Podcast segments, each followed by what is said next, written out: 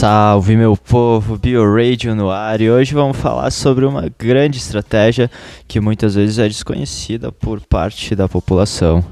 A gente está falando do kefir.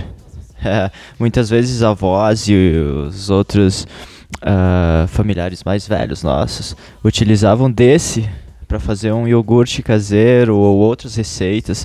É, porém, é, é verdade que o kefir é algo vivo, que proporciona uma bebida que, quando láctea, pode sim ser considerado um iogurte.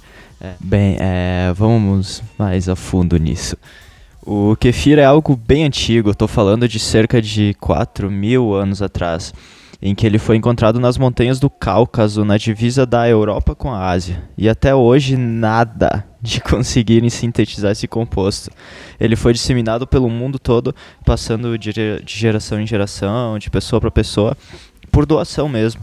E assim é até hoje.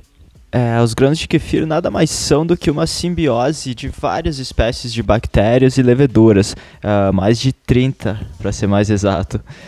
Esses micro-organismos sobrevivem em uma relativa estabilidade. Eles sintetizam metabólitos e, dessa, e nessa mesma síntese é, eles fazem com que micro-organismos patógenos e ou contaminantes sejam inibidos, ou seja, o crescimento desses micro-organismos depende dessa presença e contato uns com os outros.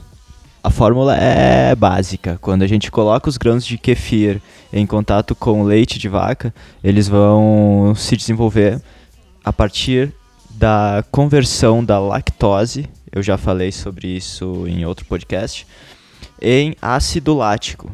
Automaticamente o pH desse reduz, tornando a bebida mais ácida, com sabor específico. Quem conhece sabe que o kefir tem um sabor é, particular, né? E as bactérias são responsáveis por esse processo todo.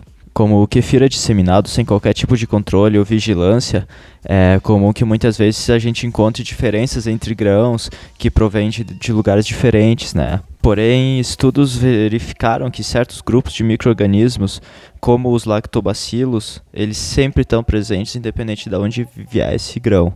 É, a dica aqui é a gente analisar de forma sensorial mesmo. O aroma do kefir é único. E quando a gente fala de lactobacilos, logo a gente pensa em probióticos, né?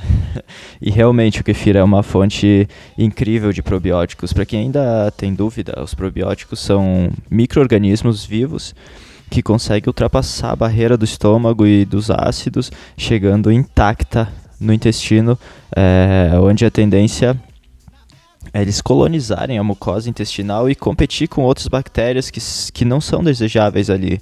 É, lembrem que a gente tem em torno de 10 vezes mais bactérias em nosso intestino do que células no nosso corpo.